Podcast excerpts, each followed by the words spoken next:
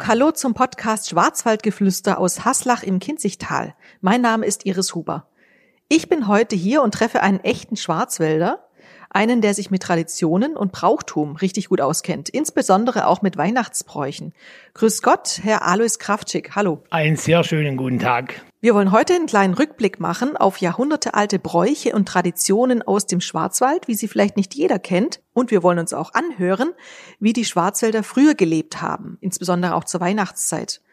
Wir treffen uns hier im Kapuzinerkloster und zwar im Refektorium. Das ist der Speisesaal vom alten Kloster. Warum gerade hier? Weil die in diesem Ort, in dem wir jetzt sind, also im alten Kapuzinerkloster, schon über Jahrhunderte hindurch, solange die Kapuziner hier in Haslach waren, gleichzeitig auch bestimmte Traditionen gepflegt wurden von diesen. Und die Kapuziner waren ja nicht nur hier in ihrem Kloster, die kamen ja vor allem auch ins ganze Umland von Haslach, ins obere und mittlere und zum Teil untere Kinzigtal, haben in den Jahreszeiten die Menschen erlebt, wie sie gefeiert und wie sie gearbeitet haben. Und selbstbestimmte Tage haben auch hier im Kloster einen besonderen Stellenwert besessen. Jetzt sind wir schon mittendrin bei den Brauchtümern. Kommen wir mal nochmal zu Ihnen als Person.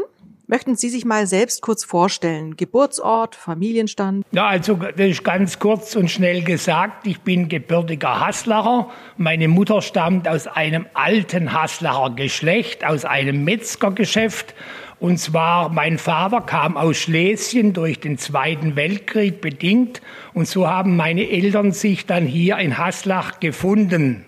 Und seit 35 Jahren begleite ich das älteste Ehrenamt der Stadt, nämlich das des Storchenvaters, der an diesem besagten 22. Februar die Schulkinder gabenheischend durch die Straßen der Stadt zu führen hat. Von Beruf allerdings bin ich Elektriker kam dann zur Stadt Haslach, um hier im alten Kapuzinerkloster zu wirken, auch mit dabei zu sein, das Schwarzwälder Trachtenmuseum einzurichten, das sich dort befindet in diesem Hause, wo früher die Zellen der Kapuziner waren. Und bedingt durch zwei Persönlichkeiten in meiner Schulzeit habe ich schon in frühen Kindheitsjahren, in Schulzeit, habe ich die große Liebe zum Brauchtum meiner Heimat und zur Geschichte meiner Heimat erfahren dürfen. Und seitdem lässt mich bis heute diese Leidenschaft nicht mehr los. Und deshalb bin ich auch Jahr aus, Jahr ein, außer jetzt in diesen Corona-Zeiten, Land auf, Land ab unterwegs, um Sitten und Bräuche auch außerhalb meiner Vaterstadt zu erleben und diese festzuhalten und zu dokumentieren. Ähm, wenn wir jetzt mal überlegen, jetzt ist Advent, wie muss man sich das Leben hier im Advent zur Weihnachtszeit vorstellen? Beispielsweise jetzt in Ihrer Jugend. Sie sind jetzt schon 69 Jahre aus in Haslach. Äh, wie war das damals? Gab es da viel Schnee? War es dunkel? Das Leben war vielleicht beschwerlicher? Oder wenn wir noch ein bisschen weiter zurückgehen, können Sie das mal ein bisschen beschreiben? Also wenn ich jetzt an früher denke und an heute, muss ich sagen, in meiner Kindheit hatten wir sehr viele kalte Winter.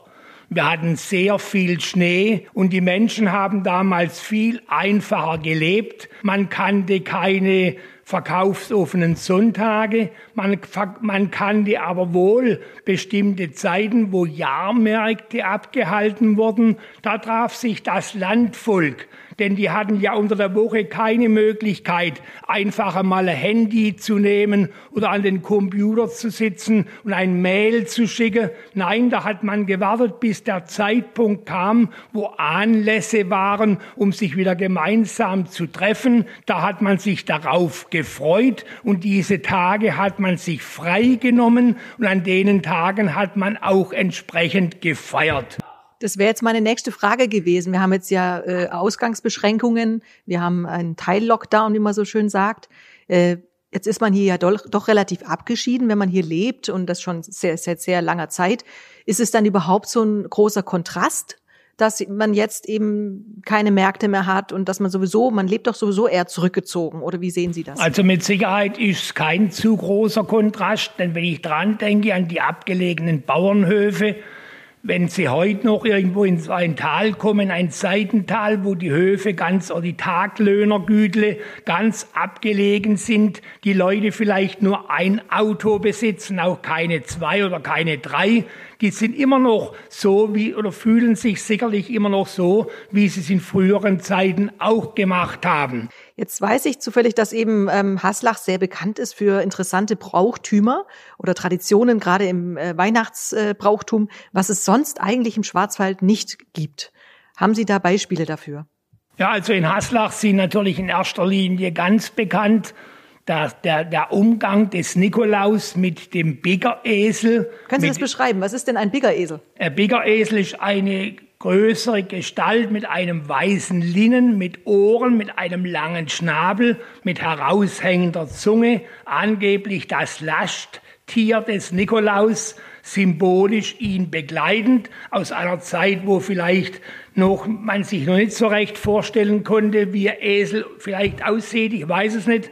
Aber Esel gab es doch schon, oder damals? Der Esel hätte schon gegeben. Ich glaube, man hätte dann ein Fabeltier auf jeden Fall gemacht ah, aus stimmt. einem Esel. Und so wurde der Bigger-Esel. Denn der Bigger-Esel hatte wie im benachbarten Steinach, der Klausenbigger, früher sogar eine Nadel in seinem Schnabel und war da in der Lage, die Kinder, wenn sie nicht artig waren, eben kurz zu biggen oder wenn sie beim Besuch des Nikolaus nicht aufmerksam waren, dann hätte er mit seiner Nadel die Kinder etwas gepiekst.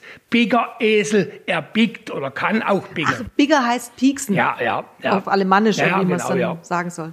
Ah, okay. Also hat er dann ein bisschen die Funktion von einem Knecht Ruprecht, weil der war ja auch eine Nein, böse Gestalt. der Knecht Ruprecht ist wieder eine andere Gestalt. Der ist zwar in Haslach auch dabei und der Pilzmörtel mit seinem Korb, aus dem zwei Kinderbeine herausbaumeln, wo auch die Ruten für die bösen Kinder eingepackt sind. Also diese Gestalten haben mit dem Biggeresel direkt nichts zu tun, aber sie begleiten den Nikolaus genauso wie den Engel. Okay, also jetzt nochmal ganz nacheinander muss ich nochmal aufdruseln, weil unsere Hörer können mit den Begriffen nichts anfangen, vor allem nicht die, die aus dem Schwarzwald sind. Also es gibt den Biggeresel, das haben wir jetzt beschrieben, ein Fabelwesen mit ja, raushängender Zunge, genau. sehr furchteinflößend. Ja. Dann haben wir ähm, jetzt noch das Pelzmärtel. Den Pelzmärtel ganz in Fell gekleidet, ein schwarzes Gesicht, weil er eine Gestalt des Dunkeln darstellt der aber nur im Hintergrund wirkt und die Kinder eben den Kindern droht mit seiner Rute und dann ist eben letztlich auch natürlich der Ruprecht, der den Nikolaus noch begleitet. Der hat dann einen großen Sack dabei. Der mhm. bringt aber den Kindern mit diesem Sack die Geschenke, der die der Nikolaus ihnen bringt. Also ein Helfer des heiligen Bischof Nikolaus. Vielleicht waren die Haslacher Kinder einfach so äh, krantig, dass man sie noch ein bisschen mehr zurecht äh, musste vielleicht. Aber der Nikolaus hätte ja in Haslach auch noch einen Engel mit dabei. Ah. Und der Engel mit seinem Glöcklein und mit seinem Korb, wo Süßigkeiten für die Kinder drin sind. Okay. Also Nikolaus und Engel wollen ja eigentlich die Kinder also belohnen für die guten Seiten, die sie haben. Und die anderen sind nur im Hintergrund praktisch etwas drohend und etwas furchterregend. Also eine ganze Gruppe, die hier dann losmarschiert genau, ja. zum Nikolaus. Dann gibt es ja auch noch äh, spezielles Weihnachtsgebäck. Da werden wir nachher noch äh, ja zum Bäcker, zur Bäckerei Jetter gehen und uns äh, mit dem Herrn Markus Moser unterhalten.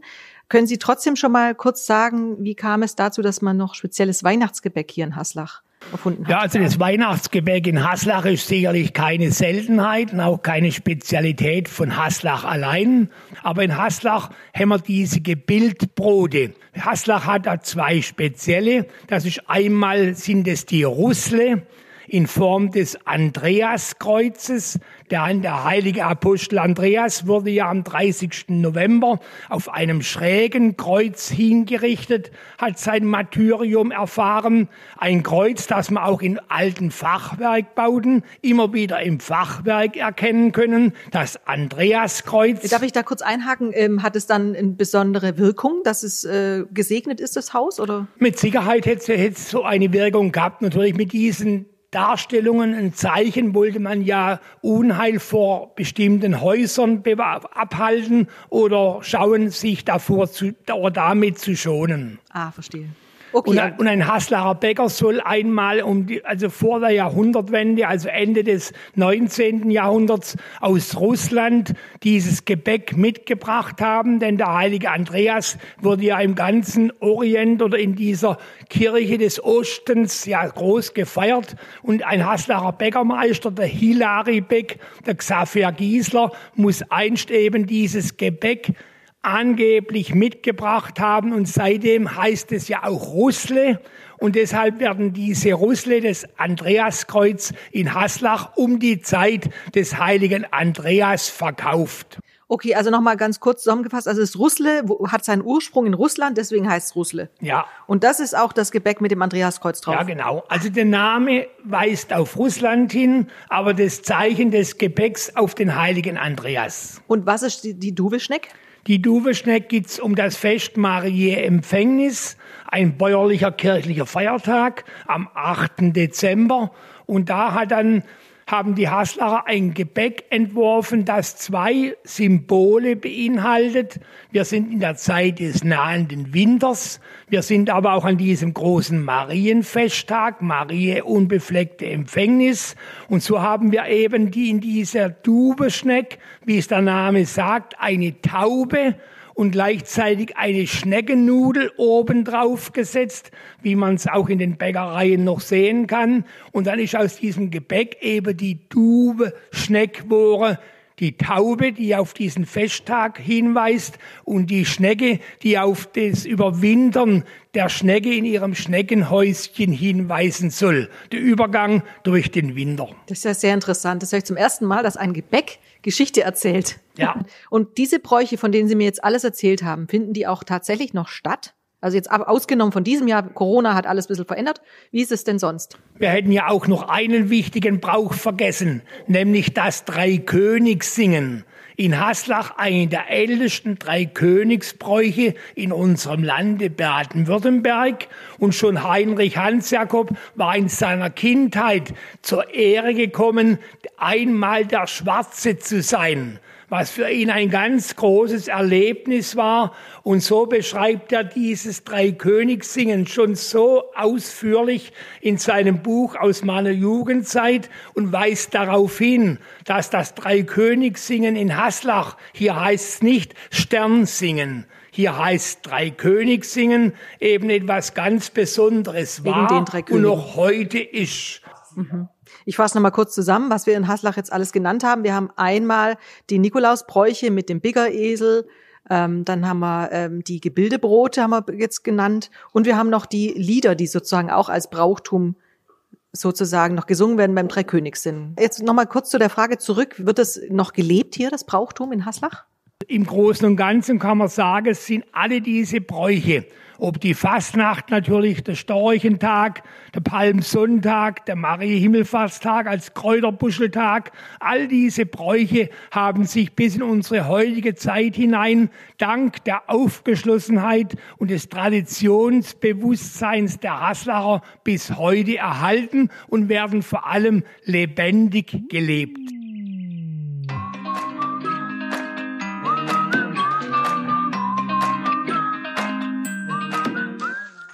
So, ich bin jetzt zu Gast bei Markus Moser in der Bäckerei Jetta, ein Bäcker mit äh, langer Tradition und Leidenschaft für die ursprünglichen Rezepte. Hallo, Herr Moser. Hallo. Der Bäcker verrät normalerweise sein Rezept ja nicht, aber ich würde es trotzdem ganz gern wissen für unsere Hörer, die noch nie davon gehört haben. Du Wischneck, was ist denn das alles? Aus was sind die gemacht? Also das sind, äh, ist beides aus dem gleichen Teig eigentlich, ist ein süßer Hefeteig und zwar ein mittelschwerer. Das äh, mittelschwer äh, ist, ist, praktisch äh, bezeichnet der Anteil zwischen Mehl, Zucker und äh, Fett, also Margarine oder Butter. Ähm, es ist drin, so im Großen und Ganzen kann man sagen, Salz, Hefe, Backmalz, Butter, Margarine, Mehl natürlich. Also zum Hefe. Nachbacken am besten, am besten einfach hier reinkommen und sich hier das Backwerk kaufen. Das ist sowieso viel besser als nachbacken. Es kriegt wahrscheinlich keiner so gut hin. Also wir haben schon gesagt, das sind traditionelle äh, Rezepte, traditionelle ähm, Gebildebrote, eben, weil die eben was symbolisieren. Wie kommt das Gebäck bei den äh, Haslachern an? Genau, wir machen das halt zwei Wochen im Jahr und da wird es dann eigentlich auch gekauft. Heute Morgen hat eine Kundin gesagt, sie freut sich und findet es schön, dass wir das machen. Einfach, äh, weil es halt, denke ich mal, irgendwo anders einfach nicht gibt mit solchen Sachen hebt man sich auch einfach ab von der Kette. Ich denke, die Leute merken das halt, okay, das ist halt nicht eine Kette mit 40 oder 50 Filialen. Der kann das natürlich nicht überall machen dann äh, äh, vor Ort. Und ähm, ja, damit schafft man auch ein bisschen Identität und vielleicht ein bisschen Kundebindung. Mhm. Eigentlich sind Sie jetzt ja, was die Corona-Beschränkungen angeht, ja außen vor, weil zum Bäcker rein kommt man ja immer, man holt sich was und geht wieder raus. Also haben Sie da, merken Sie da was dieses Jahr? Ja, klar. Also wir haben ähm, wir haben jetzt zum Beispiel am Samstags deutlich weniger Kunden, 10 bis 15 Prozent. Dadurch, dass nur zwei Kunden den Lade betreten dürfen gleichzeitig, dann ist die Schlange draußen sehr lang, was viele Leute abschreckt. Manche haben auch einfach Angst. Die gehen halt nur einmal in der Woche einkaufen, dann gehen sie halt in den Supermarkt, weil sie dort sowieso hin müssen und nehmen dort alles mit. Das ist unser Problem. Und was mir jetzt auch noch sehr stark merke, ist, sind jetzt vor allen Dingen die ganzen Feste, die nicht waren.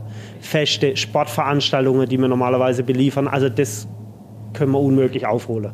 Ansonsten unter der Woche würde ich jetzt mal sagen, haben wir den Umsatz im Großen und Ganzen gehalten.